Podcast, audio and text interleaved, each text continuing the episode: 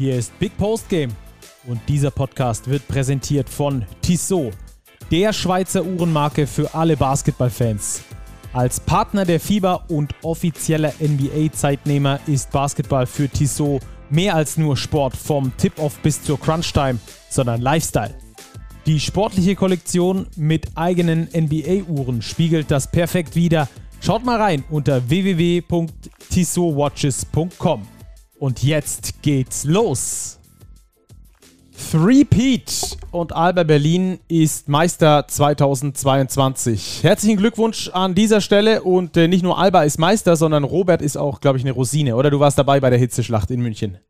Ja, es war wirklich extrem warm. Ich habe mir in der Halbzeit gedacht, gehst ein bisschen in die frische Luft. Das war eine schlechte Idee. Draußen war es irgendwie noch heißer als in der Halle. In der Halle war es ein bisschen drückender von den Temperaturen her. Es war überall unfassbar heiß.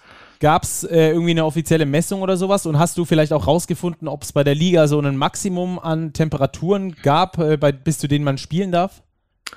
Nee, das konnte ich tatsächlich nicht rausfinden. Es war einfach unfassbar warm. Ich fühlte mich wirklich erinnert an diese Halbfinalserie, die wir in der letzten Folge mit Ton oder Gavell angesprochen hatten. Also weit über 30 Grad in der Halle, ganz stehende Luft, ganz stickig als man aus dem Umlauf wieder in die Halle ging, ist man quasi gegen eine Wand gelaufen. Also man hat geschwitzt im Sitzen. Ich möchte mich nicht in die Spieler versetzen, die wirklich spielen mussten und Hochleistungssport betreiben. Ja, schon eine, schon eine krasse Sache. Ich weiß, dass es im Fußball eine Regel gibt, dass nur bis zu einer bestimmten Mindesttemperatur gespielt werden darf. Das ist dann äh, für den Europapokal wichtig, wenn es dagegen norwegische oder schwedische Mannschaften gibt. Geht aber im Basketball Höchsttemperatur gut, hat man auch nicht wirklich oft in einem Sport, der hauptsächlich über den Winter gespielt wird. Äh, da kurzer Nachtrag von mir übrigens, habe ich auch äh, vor kurzem oder heute, glaube ich, sogar getwittert, ähm, dass es, äh, letzte Folge habe ich ja drüber gemutmaßt, dass das wohl das späteste äh, Finale ist, das äh, je gespielt wurde, der BBL. Denkste, alle Finals seit äh, den, in den letzten zehn Jahren wurden mindestens in den Juni reingespielt. Ähm, ich glaube, der 23. Juni war der letzte Spieltag einmal in einer Serie. Ähm, mal Corona ausgenommen, alle anderen Jahre. Also da war es, äh, lag ich komplett falsch und deswegen äh, hatte ich da irgendwie ein komisches Gefühl. Egal, haben wir jetzt aufgeklärt. Damit sind wir drin in der Recherche und auch drin in unserer Folge. Wir sprechen heute natürlich über den deutschen Meister, über Alba Berlin. Was macht die so stark? Was hat die so stark gemacht? Robert hat es ja mit eigenen Augen in der Halle gesehen, hat vielleicht auch ein paar Blicke abseits der Kamerawinkel aufnehmen können. Dann äh, haben wir äh, dann natürlich noch einen kleinen Blick auf äh, die Coaches auch, die wir beide auch in den O-Tönen haben. Äh, Robert, du warst sehr aktiv äh, danach noch in der Halle. Vielen Dank dafür deinen Einsatz. Bis in den Biergarten zu Luis Olinti ging es da für dich. Und äh, dann sprechen wir auch noch kurz über die Definition von Erfolg, denn da hat Andrea Trinkieri was ganz Interessantes gesagt aus meiner Sicht. also rein in Spiel 4. Wie gesagt, du warst vor Ort und äh, hast was gesehen. Was war so der Gesamteindruck dieses Spiels für dich? Ich habe ein Spiel gesehen, in dem Alba Berlin die bessere Mannschaft war. Alba Berlin hat von der ersten Sekunde an gezeigt, dass Spiel 3 ein Ausrutscher war. Sie waren wacher, sie waren bereiter, sie haben sofort 11 zu 0 geführt. Sie hatten, glaube ich, nach zwei Minuten und ein paar zerquetschten Sekunden mehr Dreier getroffen als im gesamten Spiel 3. Und das hat sie auf die Siegerstraße gebracht. Diesen Rückstand haben die Bayern nie richtig eindämpfen können. Und das war von der ersten Minute an der Schlüssel zum Sieg für Alba Berlin. Ja, ich habe es äh, bei meinen Eltern geguckt äh, vor dem Fernseher. Da war die Stimmung eher so ein bisschen pro Alba. Mein äh, Vater hat mal mit äh, Marco Baldi in der Jugend zusammengespielt, bevor der nach Berlin gegangen ist. Also da gibt es äh, noch die Daumendrücker für die Alba, äh, für die Albatrosse. Ähm, für mich war es völlig egal. Ich war objektiv, habe dieses Spiel gesehen und habe äh, das gleiche gesehen wie du. Energie, die Alba, ich würde sagen, aus dem breiten Kader zieht und wo, da kommen wir, glaube ich, gleich mal in eine ganz interessante Diskussion, ähm, die die Bayern ähm, ja auf verschiedene Faktoren geschoben haben. So würde ich es mal äh, beschreiben, dass die also gesagt haben, ja, Alba hatte Energie, aber Punkt, Punkt, Punkt. Und ähm, da wollen wir mal reinhören. Da haben wir nämlich äh, Herbert Heiner, den Präsidenten des FC Bayern München, des Gesamtvereins, im O-Ton in der Pressekonferenz. Du kannst gleich noch mehr dazu ausführen. Wir haben da ein paar Schnipsel mal mitgebracht. Ähm, einen fand ich ganz, einen fand ich extrem witzig, den will ich zum Start mal gleich spielen. Da bist du nämlich auch in Szene. Ich glaube, Berlin hat äh, deutlich weniger Spiele gehabt als wir. Äh, die Playoffs in der Euroleague, die wir zu machen hatten. Äh, dann mussten wir jetzt gegen Bonn nochmal fünf Spiele gehen. Und wir haben ja gesehen am äh, Freitag, als wir mit 30 Spielen, 30 Punkten Unterschied in Berlin gewonnen haben. Mhm. Also ich glaube eher, dass es, wie ich schon gesagt habe, bei uns letztendlich die viele, die hohe Anzahl der Spiele und dadurch auch die physische und die mentale Müdigkeit ausgemacht hat. Unterm Strich waren es drei Spiele weniger, die Alba Berlin gehabt hat in der Saison. Ich glaube schon, dass die deutsche Komponente da eine wichtige Rolle gespielt hat, jetzt auch im Finale neben den Verletzungen. Wenn Sie das glauben, dann werden wir uns das genau anschauen. Also Robert, äh, in der kommenden Saison dann äh, Berater für den FC Bayern Basketball. nee, Spaß beiseite. Ähm, was denkst du denn? Äh, was war der ausschlaggebende Faktor? Die Bayern haben in dieser Pressekonferenz sowohl Heiner als auch Trinkieri später viel darüber gesprochen, wie viele Spieler verletzt gewesen wären, dass sie hart getroffen worden wären von Corona etc. etc. Ähm, am Schluss, weil eben Alba im Pokal so weit gekommen ist und die Bayern eben nicht, äh, war das äh, Ungleichgewicht kaum zu bemerken von der Anzahl der Spiele, oder? Ja, von der Anzahl der Spiele überhaupt nicht. Wie gesagt, Alba Berlin hat drei Spiele weniger. Man muss auch bemerken, dass Alba Berlin in der Euroleague die russischen Teams komplett gespielt hat. Sechs Spiele, sowohl drei zu Hause als auch drei auswärts gegen die russischen Teams. Also unterm Strich nur drei Spiele mehr für die Bayern.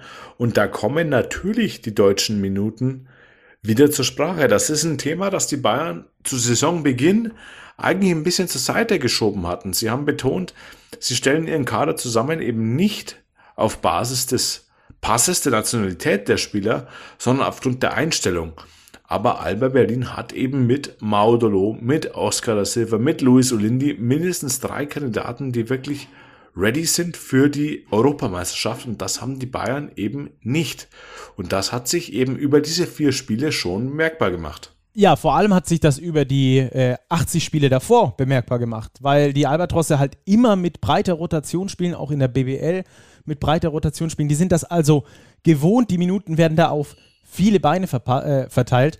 Und bei den Bayern eben nicht, egal wer da verletzt ist oder wer gerade gesund ist. Äh, ich gebe gerne zu bedenken, dass Alba Berlin mit Horrorstadt in diese Saison gegangen ist, personaltechnisch, weil die komplette Center-Riege ausgefallen ist. Also Thiemann verletzt, Kumachi verletzt, äh, Lemmers verletzt, Sigma verletzt.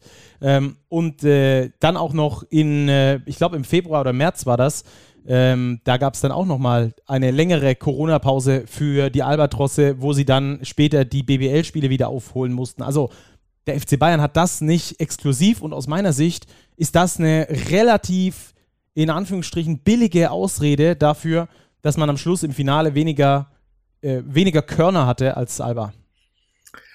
Billige Ausrede ist so ein Punkt. Ich glaube, das liegt einfach an der grundsätzlichen Ausrichtung der Vereine. Der FC Bayern hat in der Euroleague über die wir ja während der Saison viel gesprochen haben, einfach ein anderes Ziel. Bayern will in die Playoffs. Alba Berlin muss nicht in die Playoffs. Nehmen wir Spieltag XY, Bayern spielt gegen Baskonia. Bayern weiß, wir müssen dieses Spiel gewinnen, um Platz 8 irgendwie zu erreichen. Spielt Alba Berlin gegen Baskonia, weiß man, ja okay, wir können die ganzen Kader durchrotieren. Ob wir jetzt gewinnen oder nicht, ist mehr oder minder egal. Da ist diese Erfolgshaltung, Platz 8, 7, 6 zu erreichen, nicht so gegeben wie in der Bundesliga. Und davon profitiert Alba Berlin natürlich in den nationalen Playoffs. Sie können in der Euroleague ihre deutschen Spieler spielen lassen, Fehler machen lassen, sie entwickeln lassen. Klar mit dem Risiko auch mal ein Spiel zu verlieren oder zwei Spiele zu verlieren, aber mit dem Anspruch, okay, das tut uns nicht so weh. Wir wollen Platz 1 in der BBL und dann deutscher Meister werden. Bayern will auch deutscher Meister werden, will aber auch zeitgleich in der Euroleague unter die ersten acht kommen.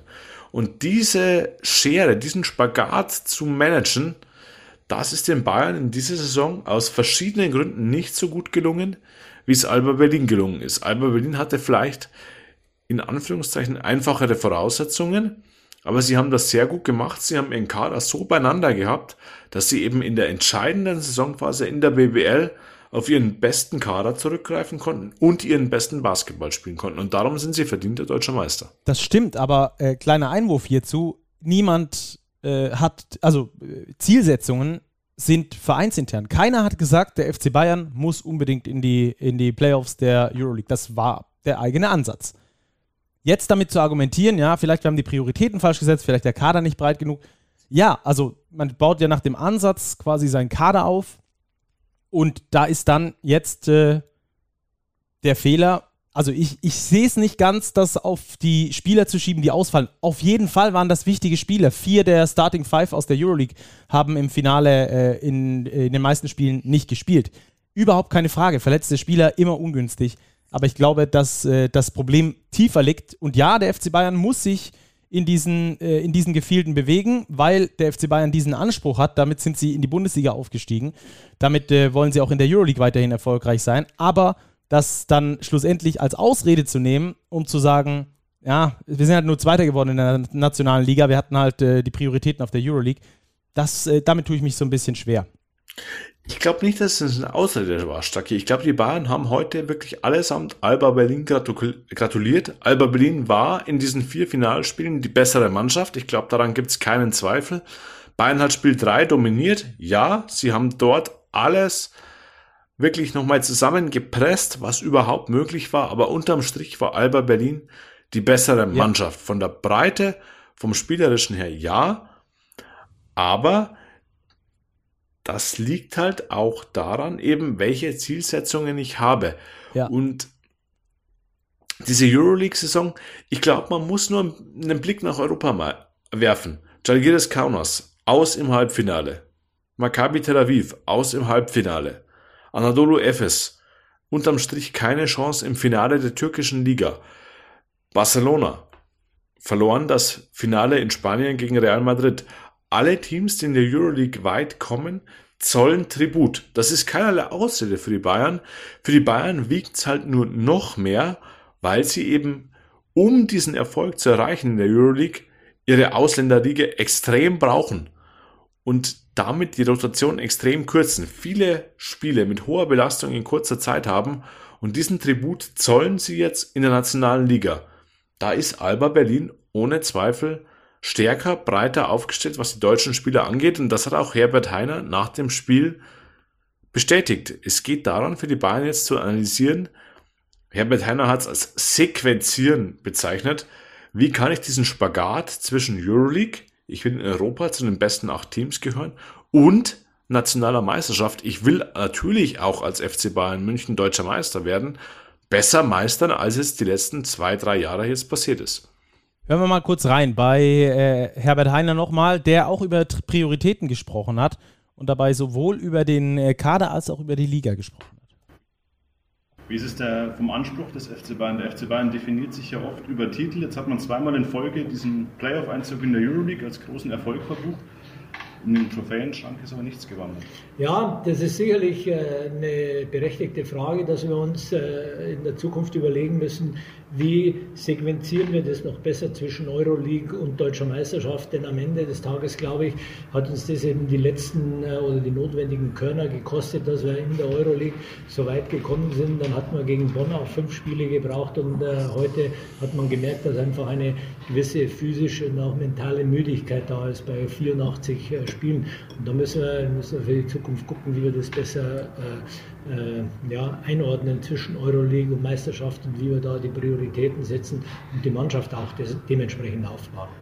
Ja, ich würde fast sagen, jährlich grüßt das Murmeltier, oder? Wir waren zur äh, vergangenen Saison genau, Saison genau an diesem Punkt. Ja, relativ parallel zur letzten Saison. Letzte Saison ist Paul Zipser ausgefallen. Er war jetzt in dieser Saison wieder dabei, aber er war natürlich lange nicht der Alte. Er hat wie viele Minuten gespielt im Finale? Nummer 4, dreieinhalb. Hm. Ja, Leon Radosevic fehlt noch weg. Und dann wird es natürlich bei den Bayern dünner, was die deutschen Positionen angeht. Cedovic, 22 Minuten gespielt, eine gute Rolle. Andi Obst auch mit 23 Minuten.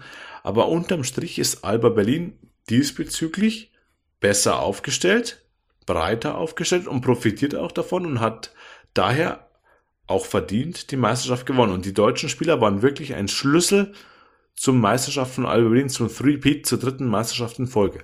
Ja, mal wieder. Wie gesagt, das haben wir, glaube ich, letzte Saison genauso thematisiert. Wir könnten wahrscheinlich die letzte Folge der vergangenen Saison nehmen und heute einfach nochmal spielen, es würde äh, relativ viel Gleiches gesagt werden, bis äh, auf das Nils Giffey nicht mehr mit dabei ist. Und selbst solche Top-Spieler, Starting Five-Spieler, äh, eines der Herzen dieser Mannschaft, hat Alba geschafft, über die Saison zu ersetzen.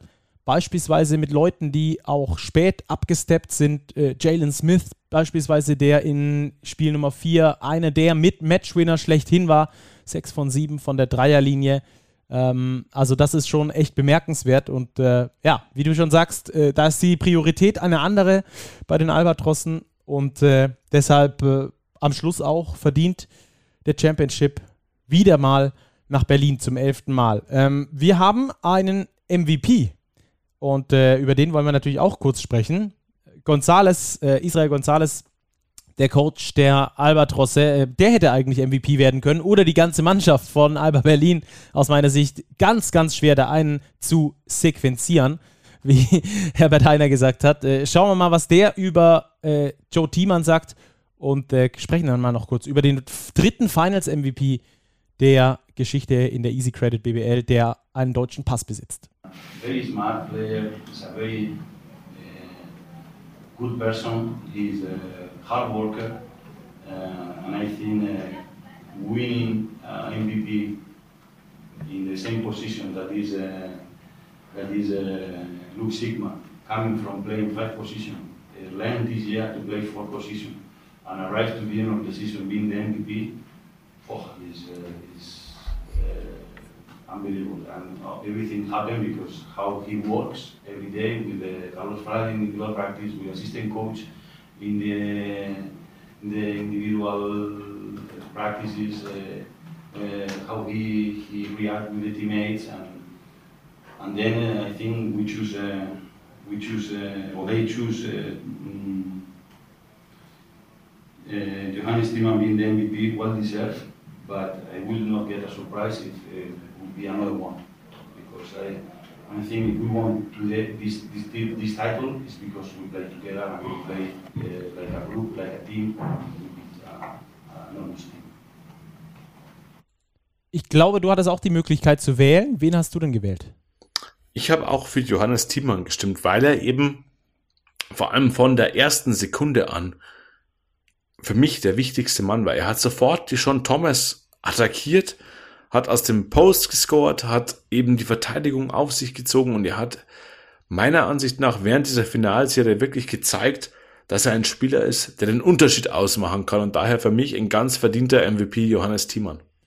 Ja, er hat, äh, ich habe gerade mal nachgeschaut, in den letzten drei Saisons bei Alba Berlin nie deutlich über ja, 16,5 Minuten im Schnitt bekommen. Vielleicht mal ein bisschen mehr, mal 17,5 Minuten im Schnitt über eine Saison. Das ist eigentlich eher ein Rollenspieler, würde man sagen, wenn man so auf die blanken Zahlen guckt. Wenn man das aber in den Alba Berlin-Kontext mit einordnet, dann wird relativ schnell klar, dass der einfach auch ein extrem wichtiger Spieler ist, äh, der auch in dieser Saison äh, seine Minuten extrem gut genutzt hat in diesen 16,5, in der er während der Saison gespielt hat. In den Playoffs und in den Finals ist es dann ein bisschen gestiegen. Aber, aber ansonsten äh, eine Top-Saison von ihm, auch in dieser kurzen Zeit. Dann mit der Rolle musst du auch erstmal zurechtkommen.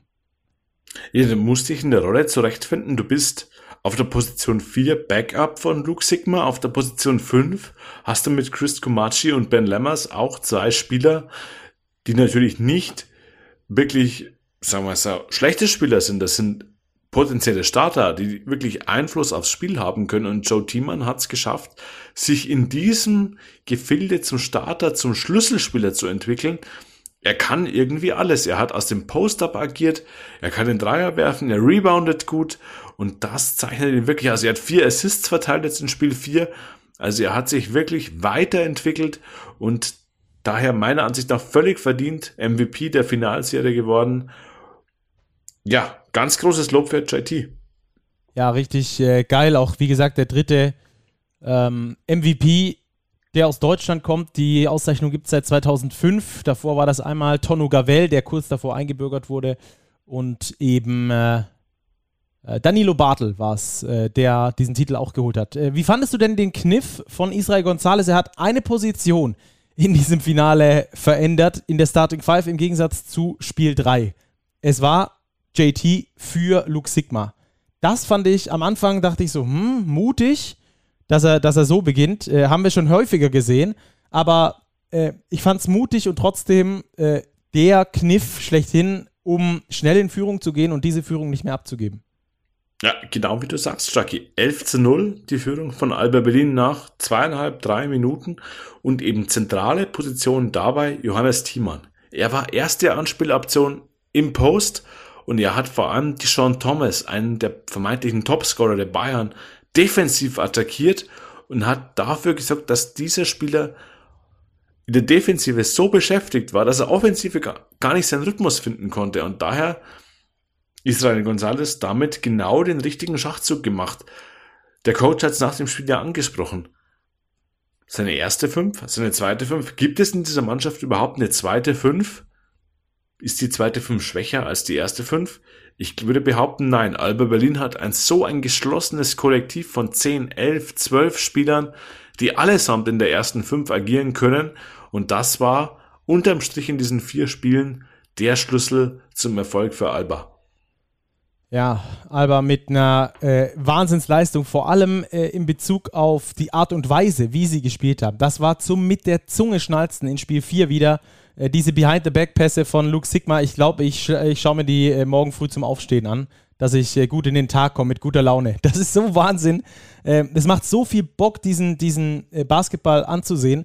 Und dafür ist natürlich einer in dieser Saison hauptverantwortlich Israel Gonzalez, über den müssen wir auch noch kurz sprechen, denn der ist theoretisch Rookie-Head Coach und führt Alba Berlin zum ersten Titel. Ja, Wahnsinn. Israel Gonzalez, er hat es auf der Pressekonferenz auch betont, er ist einfach stolz, diese Mannschaft betreuen zu dürfen, diese Spieler zu sehen, wie sie Entscheidungen treffen, wie sie Basketball spielen. Und das hat man auch gemerkt. Alba Berlin spielt diesen Aito-Stil weiter. Sie entwickeln ihn weiter. Sie treffen frei die Entscheidungen und das zeichnet sie wirklich aus. Ist da ein Johannes Thiemann? Ist da ein Maudolo, der jetzt in diesem Spiel 4 wirklich keinen großen Einfluss hatte? Aber das ist unterm Strich total egal, weil dann eben ein anderer Spieler in die Presse springt. Jalen Smith, 23 Punkte.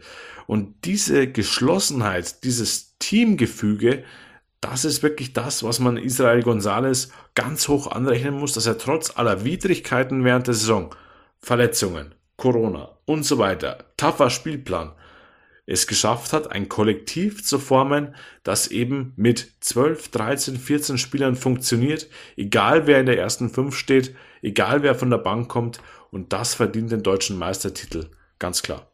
Ja, nach dem äh, gewonnenen Spiel 4 hat man bei ihm dann auch äh, Tränen gesehen. Ansonsten ja eher so ein zurückgezogener Typ, der sehr sachlich ist immer.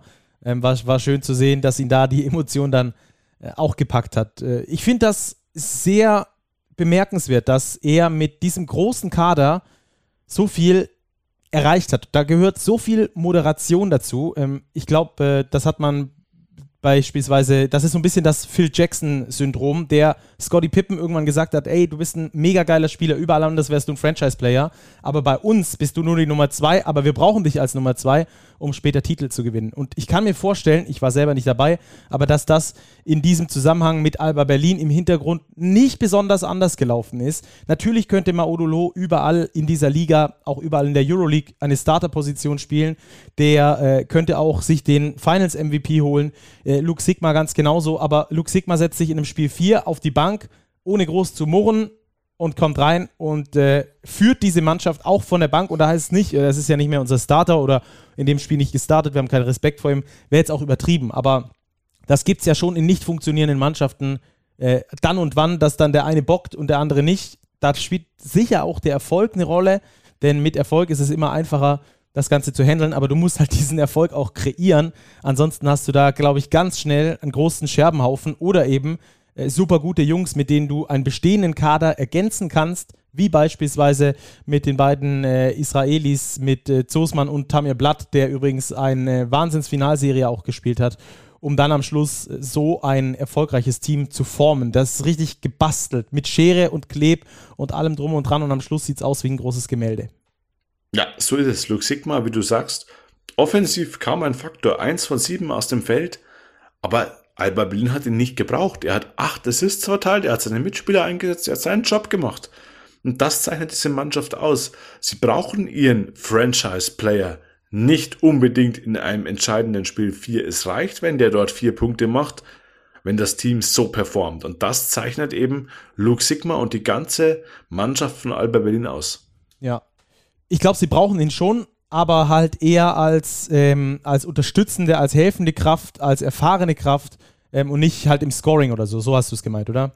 So meinte ich das. Die Mannschaft hat sich so weiterentwickelt, dass sie eben so viele Eckpfeiler, so viele Stützen hat, dass jeder mal in die Bresche springen kann. Sei es ein Jalen Smith mit 23 Punkten oder ein Johannes Thiemann oder auch ein Chris Kumachi, der in der Finalserie ganz wichtige Akzente gesetzt hat, jetzt wieder 11 Punkte geholt hat, vier Offensivrebounds abgegriffen hat, meistens direkt verwertet zu Punkten. Das zeichnet Alba Berlin aus. Sie sind eben nicht mehr hundertprozentig angewiesen auf ihren Franchise-Player, sondern haben so viele Stützen entwickelt, dass es kein Problem ist, wenn der Franchise-Player eins von sieben wirft. Ja.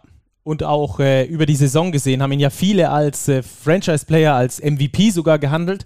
Und da sprechen eigentlich so ein bisschen die Zahlen dagegen. Aber ich finde das schön, dass wird, also ich bemerke das zumindest, dass in Basketball Deutschland der Fokus über die plumpen Statistiken langsam hinausgeht, dass man versteht, welchen Wert solche Spieler wie Luke Sigma beispielsweise haben, mit 8,1 Punkten, mit 5,5 Rebounds und 4,9 Assists hast du jetzt eigentlich nicht äh, partout die MVP-Trophäe als äh, Runner-up da oder als Drittplatzierter war er ja äh, im Visier, aber äh, er liefert das, weil die Leute sehen, er macht so viel mehr als nur diese plumpen reinen Statistiken.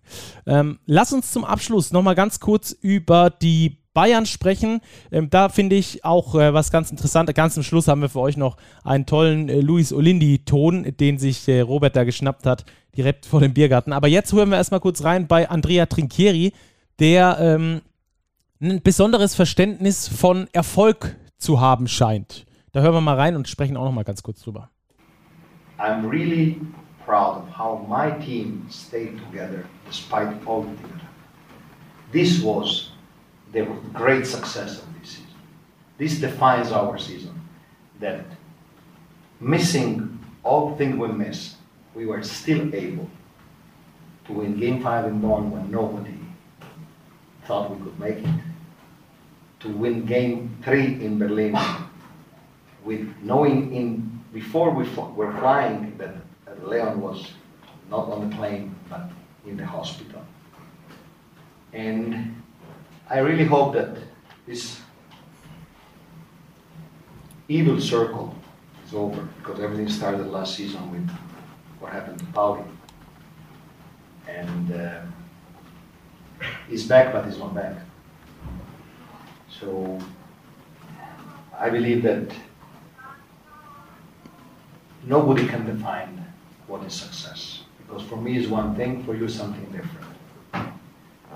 So I will not talk about success. I will talk about values and culture and how proud I am of my players. So all the feelings should be fueled to come back better, harder and stronger. Also das Gefühl oder diese Gefühle sollen Ansporn sein, in der kommenden Saison besser zurückzukommen. Ähm, aber äh, ich glaube, es, also ich verstehe diese Aussagen äh, zu einem bestimmten Teil in seiner sehr blumigen Sprache. Andererseits muss man natürlich auch sagen, beim FC Bayern äh, zählt weniger Kultur, sicher auch, aber äh, Basketballkultur, aber ich glaube dann doch am Schluss die Titel. Ja, das hat auch Herbert Heiner bestätigt. Brot- und Buttergeschäft ist die deutsche Meisterschaft. Das ist der ehrlichste Titel und den hat man jetzt zum dritten Mal in Folge an Alba Berlin abgegeben. Klar gab es Unwägbarkeiten bei den Bayern. Paul Zipser ist nicht der alte, Leandro Dosevic war nicht dabei. Dennoch muss man sich an die eigene Nase fassen und eben zusehen, wie man diesen Spagat zwischen Euroleague Playoff-Anwärter und Kandidat für die deutsche Meisterschaft in Zukunft besser hinbekommen kann. Das ist ganz klar der Punkt. Die Lösung des Problems ist, glaube ich, nicht einfach. Ja, das glaube ich auch. Da geht es dann auch nochmal in Richtung äh, Zielsetzung, beziehungsweise wie kann ich dann diese hohe Zielsetzung, die definitiv äh, die höchste in der Liga ist, glaube ich, mit Euroleague äh, oder unter die Top-Teams kommen. und auch in der BBL ähm, Erster werden oder Meister werden, dazu noch den Pokal zu holen. Ich glaube, diese Ambition hat kein anderer Club.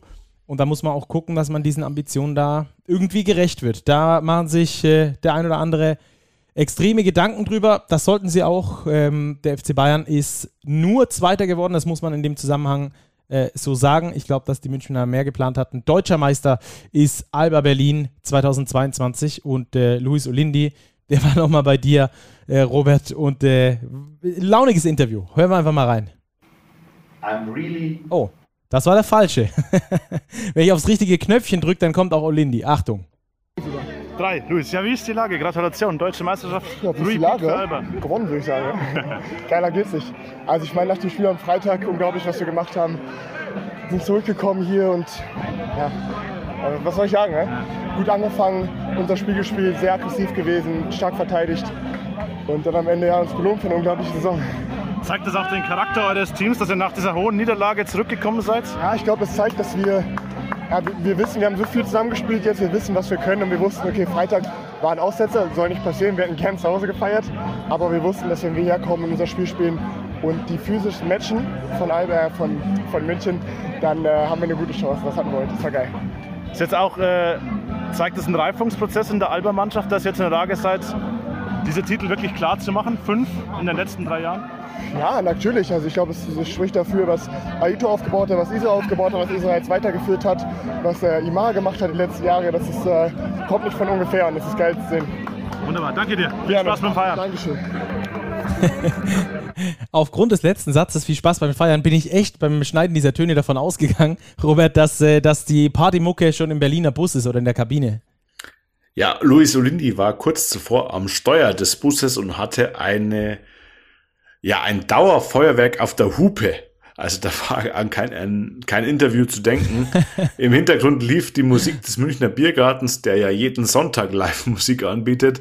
Also ja, Luis Olindi, er war ja kurzzeitig unser Podcast-Gast. Riesen Euphorie, Riesenfreude natürlich, wie bei der gesamten Alba-Mannschaft, die den Pokal präsentiert haben vor dem Mannschaftsbus. Ja, da ist jetzt Freude angesagt, da ist Feiern angesagt, völlig zu Recht nach einer langen Saison mit 81 Spielen.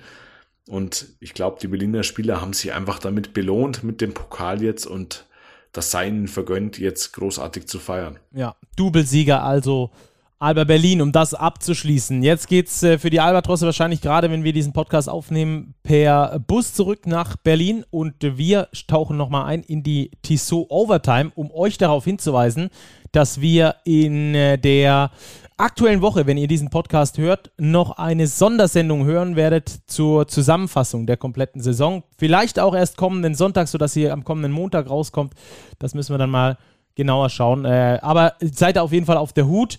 Wir werden euch auch über Social Media nochmal darüber informieren. Ähm, ansonsten kurz Resümee zur Saison. Ah, was ich an dieser Stelle vergessen habe. Äh, ihr könnt natürlich weiterhin uns schreiben, uns äh, auf den sozialen Medien oder auch at, äh, an podcast at basketball-big.de, big-basketball.de, podcast at big-basketball.de für alle zum Mitschreiben und ohne, dass ich mich verhaspele. Und natürlich auch auf unseren sozialen Kanälen. Was sollen wir besprechen? In dieser Sonderfolge. Worüber sollen wir sprechen? Ist es die Oldenburger Talfahrt? Ist es der zweite Abstieg der Gießener in Folge? Ist es Frankfurt?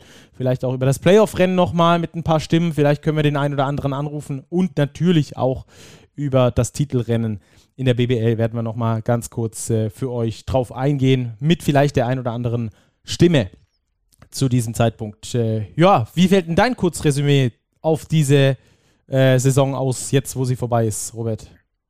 Ja, es war wieder eine spannende, unterhaltsame BBL-Saison mit dem erwartbaren Ausgang. Wir haben Bayern München gegen Alba Berlin im Finale.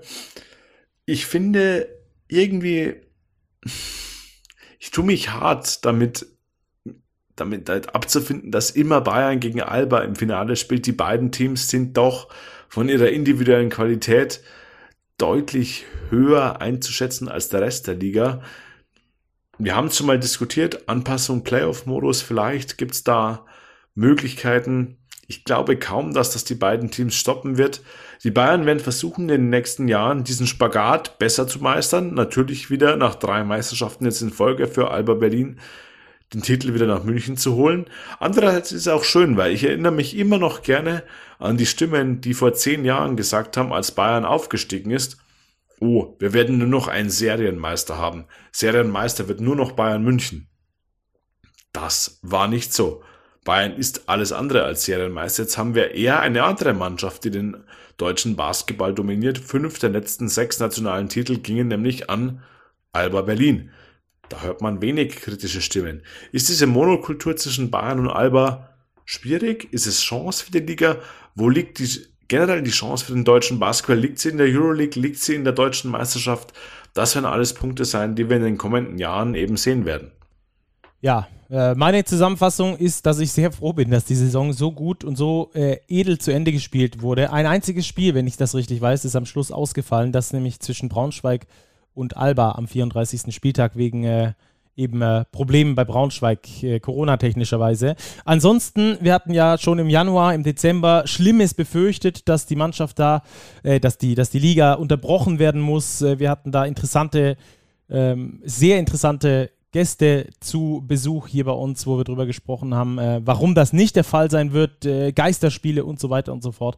Also sehr, sehr, sehr interessante Saison, die wir Gott sei Dank zu Ende spielen konnten und einen würdigen Meister haben. Damit schließen wir diese Folge und äh, dürfen leider dieses Mal nicht auf weiteren Basketball in dieser Woche verweisen. Erst in der kommenden dann geht es weiter für die Nationalmannschaft in der WM-Quali mit Dennis Schröder, wie man hört. Also das auf jeden Fall schon mal ein Programmhinweis an der Stelle. Werden wir bestimmt nächste Woche auch sagen. Schreibt uns gerne, was rein soll in die Saisonvorschau, Quatsch, Saison-Nachschau. Und äh, dann sehen wir uns und hören wir uns wieder hier bei Postgame. Macht's gut. Danke dir, Robert. War eine grandiose Saison. Ja, Stacki, Wahnsinn. Eine ganze Saison schon wieder dahin. Es hat riesen Spaß gemacht und es liegt viel Basketball vor uns. Wir haben eine Europameisterschaft im eigenen Land. Genau, da freuen wir uns auch drauf. Macht's gut, bis dann. Ciao, ciao.